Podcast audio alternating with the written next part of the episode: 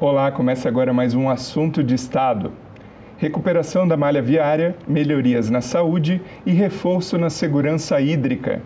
Sobre esses e outros temas, vamos falar hoje com o senador Marcelo Castro, do MDB do Piauí. Bem-vindo, senador. Eu que agradeço estar aqui participando do seu programa. Estou à sua disposição. Senador, ao longo dos últimos três anos, o senhor contribuiu com a destinação de cerca de 500 milhões de reais para a recuperação da malha viária no seu estado, principalmente ali na região da produção de grãos. Quais são os reflexos disso para o estado do Piauí? Fico muito feliz, Sérgio, em você me fazer essa pergunta, porque o estado do Piauí é um estado que vem batendo recorde de produção todos os anos a gente vem produzindo uma quantidade de soja e milho superior ao ano anterior. Este ano nós estaremos produzindo aproximadamente 7 milhões de toneladas de grãos. O que isso representa? Representa que o Piauí é hoje o nono estado brasileiro maior produtor de grãos de todos os 27 estados da federação. Então o Piauí está muito bem posicionado. Qual é o nosso problema? É o problema, o nosso problema é o problema de toda nova fronteira agrícola. É a falta de infraestrutura adequada para escoar a produção e para chegar aos insumos para essa produção. Ou seja, é estrada, em uma palavra. Então, aqui, como senador da República, representando todo o estado do Piauí, eu tive essa grande preocupação de destinar to, grande parte dos recursos conseguidos aqui exatamente para dotar o Piauí de uma infraestrutura necessária e suficiente para o escoamento da nossa produção. Estou muito feliz. Muitos, muitas obras já foram realizadas, estão sendo realizadas, e quando a gente concluir, nós poderemos dizer que o estado do Piauí talvez seja um dos estados que terá uma das melhores malhas rodoviárias do Brasil na área de produção de grãos dentre todos os estados brasileiros. Claro, eu não estou comparando com São Paulo, Paraná, Rio Grande do Sul, que são estados já muito tradicionalmente produtores de grãos. Mas comparando com os demais estados do Brasil, eu acho que o Piauí estará muito bem posicionado. Me sinto muito orgulhoso de poder estar dando essa contribuição para a área do nosso estado que mais cresce, que mais se desenvolve, que mais gera renda, melhoria das condições de vida, divisas para o nosso estado, estado porque grande parte, mais de 90% da soja que é produzida no Piauí vai para o exterior. E todo esse recurso volta na forma de dólares, gerando emprego, renda, divisas e melhoria da condição de vida do nosso povo. É, como o senhor falou para a parte do exterior, né? essas melhorias na malha viária para o escoamento além da, de uma melhor competitividade nacional, deixa o Brasil também mais competitivo no mercado externo, certo? Sem nenhuma dúvida. Senador, outro assunto de Estado que o senhor também direciona esforços é a saúde. Eu estou falando aqui do exemplo do repasse de recursos federais para o Hospital da Mulher, em Teresina. O que, que o piauiense pode esperar, além disso, de melhorias nessa área? Sério, eu não sei se você sabe, eu fui ministro da Saúde. Sei. E como ministro da Saúde, foi no governo da presidenta Dilma, eu tive uma preocupação em melhorar o repasse do Ministério da Saúde para os estados mais deprimidos economicamente. Porque o Brasil, no dizer de Fernando Henrique Cardoso, não é só um país, é, digamos assim, atrasado em muitos aspectos, mas, sobretudo, o Brasil é um país injusto. E eu pude ver isso quando fui ministro da Saúde, que os recursos do Ministério da Saúde, eles iam e ainda vão em quantidade muito maior para os estados mais ricos do que para os estados mais pobres. Não estou falando em termos absolutos não, absolutos, não. Estou falando no SUS per capita, quer dizer, o dinheiro que o SUS manda para um estado dividido pelos habitantes daquele estado Quanto mais pobre o Estado, menos o, o SUS manda recurso per capita, por cada pessoa. Quanto mais rico o Estado, mais recurso vai. O que é um paradoxo, o que é uma contradição, que deveria ser exatamente o contrário. Se o Estado já é rico, tem meios próprios, que o SUS mandasse recurso também. mas numa proporção menor do que aqueles estados que não têm meios de resolver sozinhos os seus recursos. Então, quando eu cheguei ao Ministério da Saúde, eu fiz um levantamento. E os estados que tinham per capita menor no Brasil eram Amazonas, Pará, Maranhão, Piauí e o Amapá. Todos os estados aqui do norte e do, e do meio norte ali do nordeste. E foi onde eu aumentei os recursos. Então, lá em Teresina tem um hospital chamado HUT, Hospital de Urgência de Teresina. É um hospital municipal e um hospital que atende não só a população de Teresina, mas todos os problemas de urgência do estado inteiro, inclusive do estado do Maranhão. Só para esse hospital, na época, eu destinei 60 milhões de reais, mas da seguinte maneira: eu aumentei o teto da saúde. O que significa dizer que desde 2015 para cá, todo ano o hospital está recebendo 60 milhões de reais a mais do que o que recebia antes de eu ser ministro.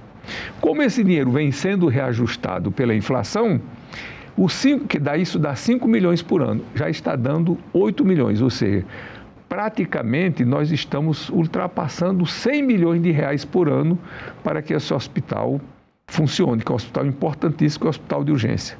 Reforcei também o custeio do Hospital Universitário de Teresina, do Hospital de Parnaíba, de São Raimundo Nonato, de Picos, de Floriano, de Ueiras, ou seja, de Bom Jesus, onde eu pude botar recursos, esses recursos continuam chegando lá.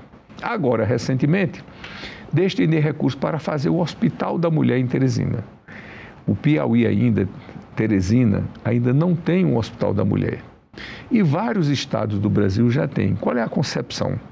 É de que a mulher precisa de um espaço próprio para ela, para ela tratar das doenças que são próprias da mulher, para fazer prevenções de doenças que são próprias da mulher, como, por exemplo, o câncer de útero, o câncer de mama, e a pessoa poder ser tratada de todas as doenças nesses, nesses hospitais, que é o hospital só da mulher.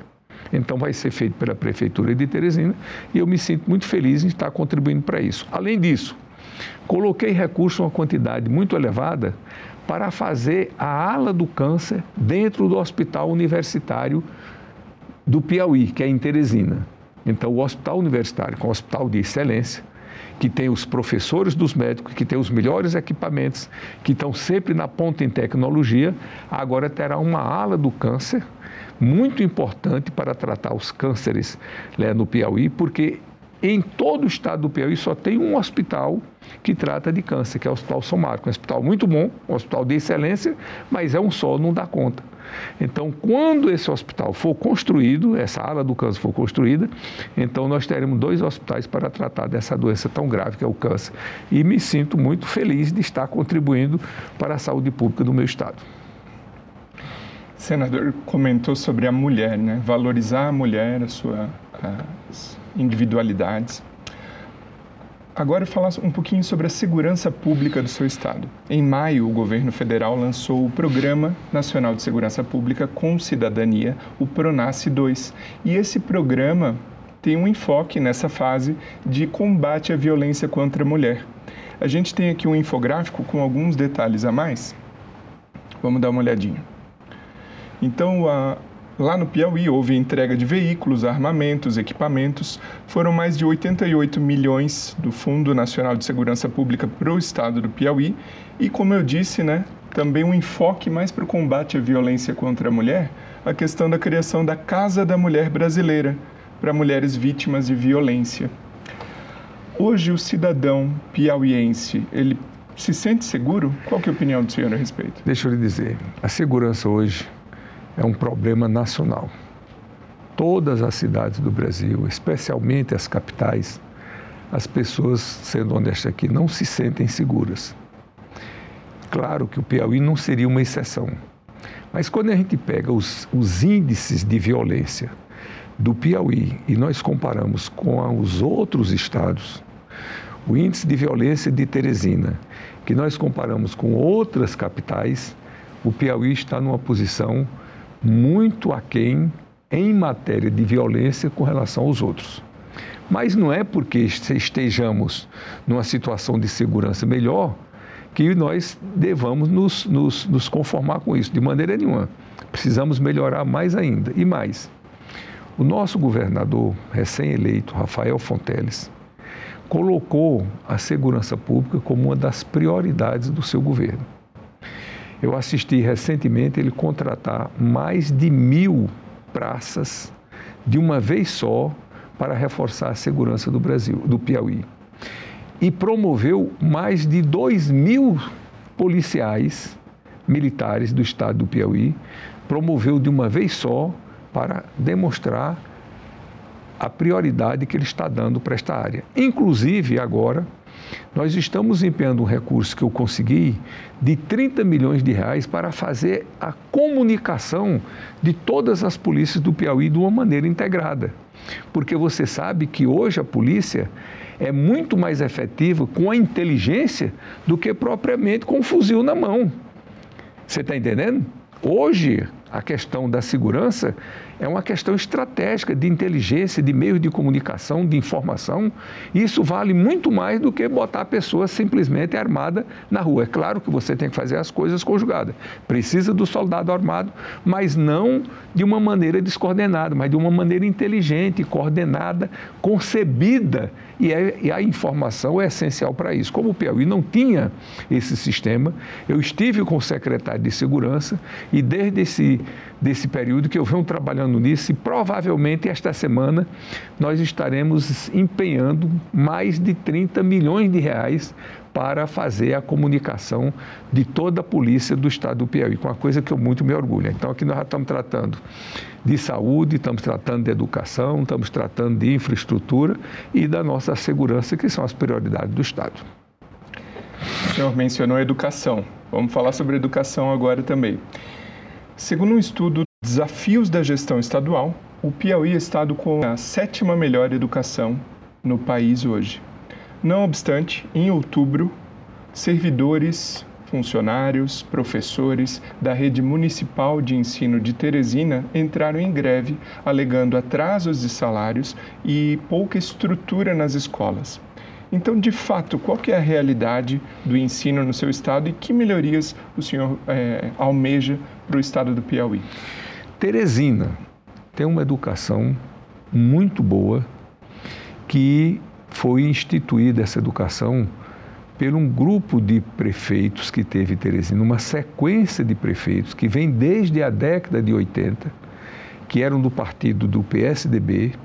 Eles nunca perderam uma eleição em Teresina, a não ser a última, né? e exatamente porque um dos pontos mais altos da administração era a dedicação que eles tinham à educação.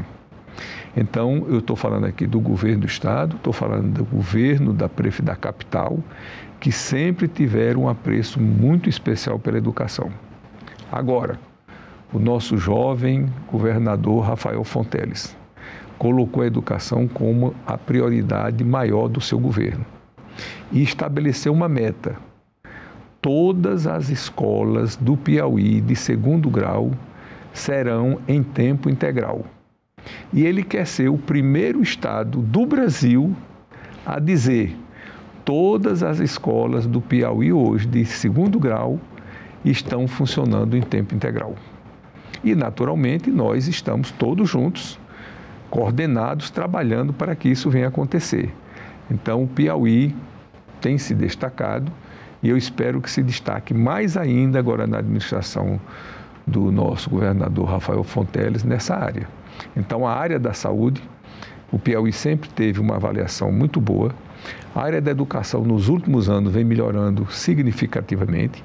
Na infraestrutura, o Piauí, apesar de ser um estado relativamente pequeno, com 250 mil quilômetros quadrados.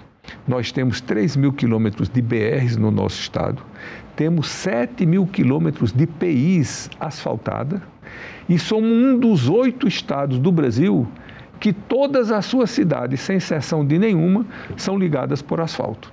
Então devemos isso principalmente ao ex-governador Wellington Dias, que foi governador quatro vezes do nosso estado, foi eleito pela primeira vez em 2002 e ele teve essa prioridade para dar dignidade, fazer com que todos tenham um sentimento de piauiensidade e é uma, uma coisa que muito nos orgulha.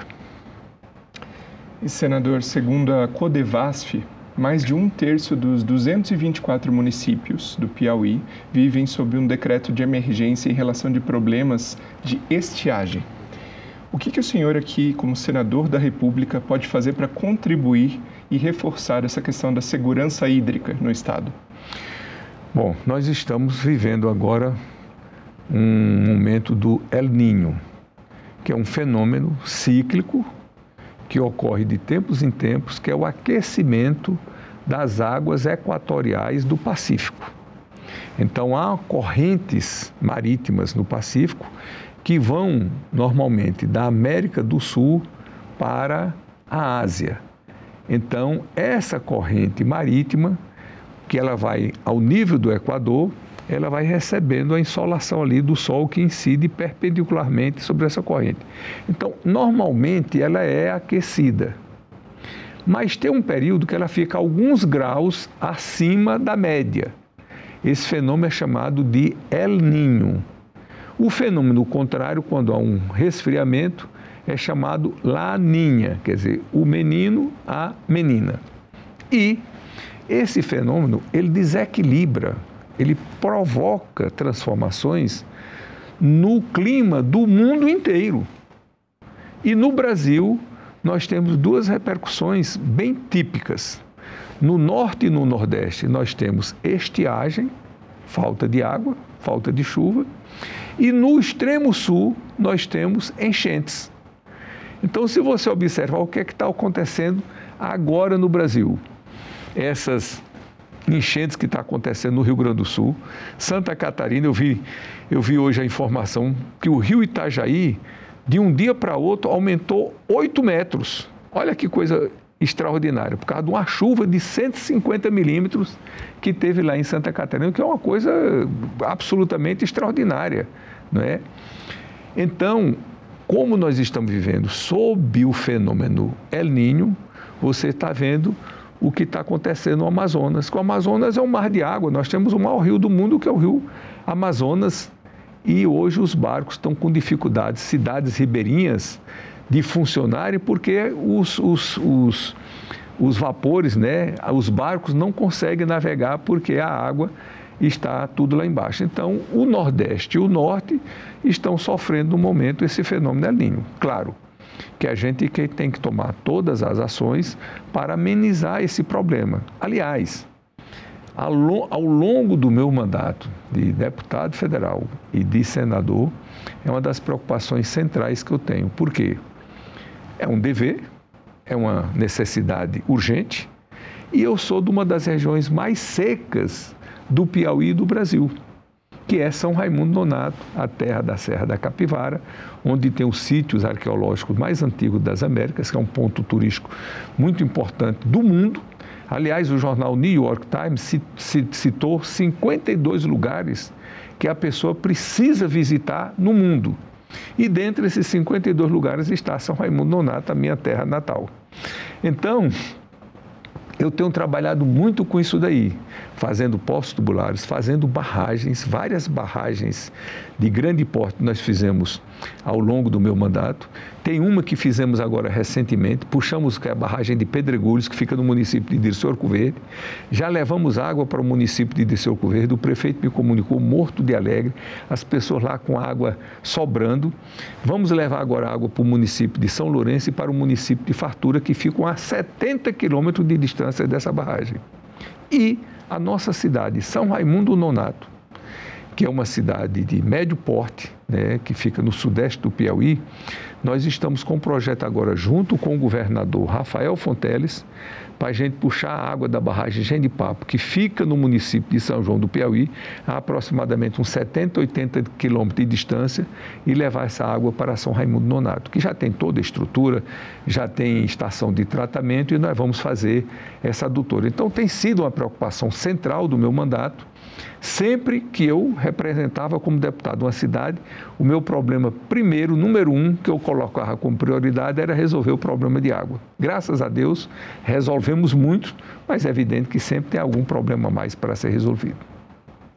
Senador Marcelo Castro, o senhor comentou sobre um ponto turístico muito importante no seu estado, em nível global, né, que é a Serra da, das Capivaras. Capivara E apesar de inúmeras belezas naturais no Piauí uh, e também pontos históricos importantes para a civilização no seu estado, o senhor que é presidente da Comissão aqui de Desenvolvimento Regional e Turismo, o que o senhor enxerga como um, uma estratégia de sucesso para atrair mais turistas, tanto brasileiro quanto estrangeiro, para o estado?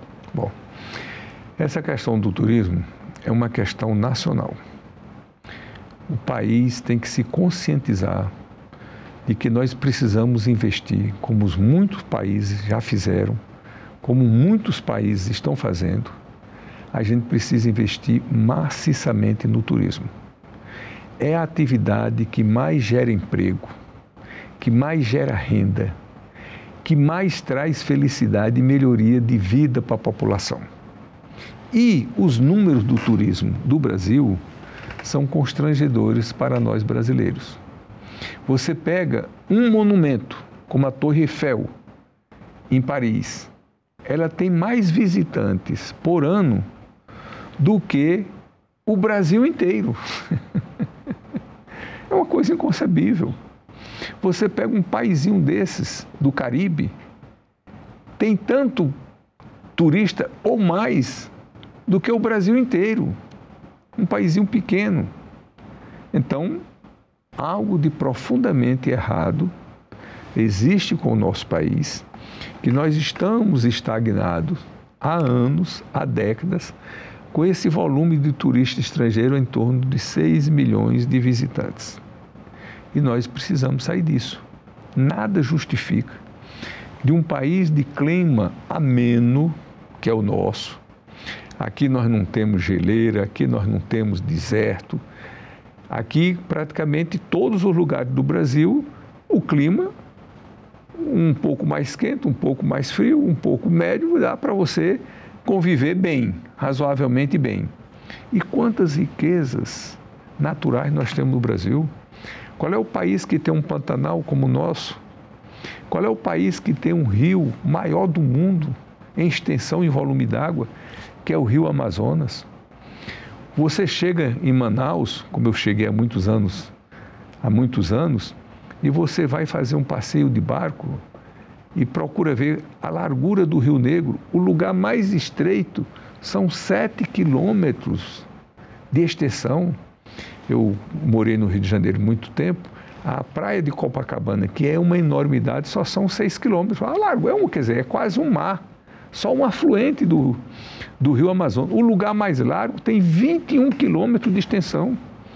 Você chega em Belém do Pará, você vai para uma praia, em tudo idêntica a uma praia, em qualquer lugar do mundo que você for. A praia de Copacabana, por exemplo. Só que não é de água salgada, é de água doce. Onde é que existe isso no mundo? Alté do chão, que é uma coisa encantadora. Então você tem as cataratas do Iguaçu, você tem as praias do Nordeste, que são as coisas lindas, belíssimas. Aliás, Jericoacoara, os lençóis maranhenses, né? a Serra da Capivara, o Delta do Parnaíba, que é no Piauí. Quer dizer, com tantos, tantas atrações, o Rio de Janeiro, a nossa cultura, a nossa comida, a nossa culinária, né? as nossas, nossas tradições, a nossa música, não se justifica que o Brasil seja um dos países menos visitados do mundo, um país continental como o Brasil, com tantos atrativos. Então, tem muita coisa errada e nós precisamos investir maciçamente no nosso turismo para reverter isso daí, porque isso significa PIB. PIB de qualidade, porque é gerador de emprego. Quantas pessoas não têm empregada na cadeia turística do Brasil? O PIB do, do turismo no Brasil é em torno de 8% do total do PIB nacional. O agronegócio brasileiro, que é uma coisa fantástica do agronegócio, o petróleo brasileiro, que é uma coisa fantástica, que nós estamos exportando petróleo para o mundo inteiro, é em torno de 12% do PIB. E o turismo, 8%, quer dizer, uma coisa muito próxima da outra. Então, nós precisamos dar a relevância que o turismo precisa. Como eu sou presidente da Comissão de Desenvolvimento Regional e Turismo, eu tenho dado muita importância, temos feito muitas audiências públicas para incentivar e promover o turismo, porque é emprego na veia, é renda, são estrangeiros que vêm para cá, que deixam o dinheiro aqui e esse dinheiro fica gerando dinheiro, movimentando a nossa economia, porque aquela pessoa que ganhou o dinheiro um, de um, de um turista que veio aqui, que se hospedou, que foi para um restaurante, que foi para uma diversão, que foi para um, para um, para um bar, que foi para um evento cultural, ele deixa aquele dinheiro aqui, esse dinheiro não desaparece, ele fica aqui movimentando o emprego, movimentando a economia, gerando mais emprego e renda e melhoria de vida das condições do nosso povo. Senador Marcelo Castro, muito obrigado pela sua participação aqui no Assunto de Estado. Eu que agradeço, Sérgio, me coloco sempre à sua disposição foi muito agradável aqui o nosso papo e eu fico muito feliz de poder estar prestando contas aqui para todo o Brasil, que eu sou um senador da República, mas naturalmente, muito especialmente, especialmente para o meu querido estado do Piauí. E o meu muito obrigado a você que nos prestigia com a sua audiência. Essa entrevista já está disponível para você rever ou compartilhar no nosso site senado.leg.br/tv também no canal no YouTube, aproveita e se inscreve lá, ou em podcast nas principais plataformas de áudio. Até o próximo assunto de Estado.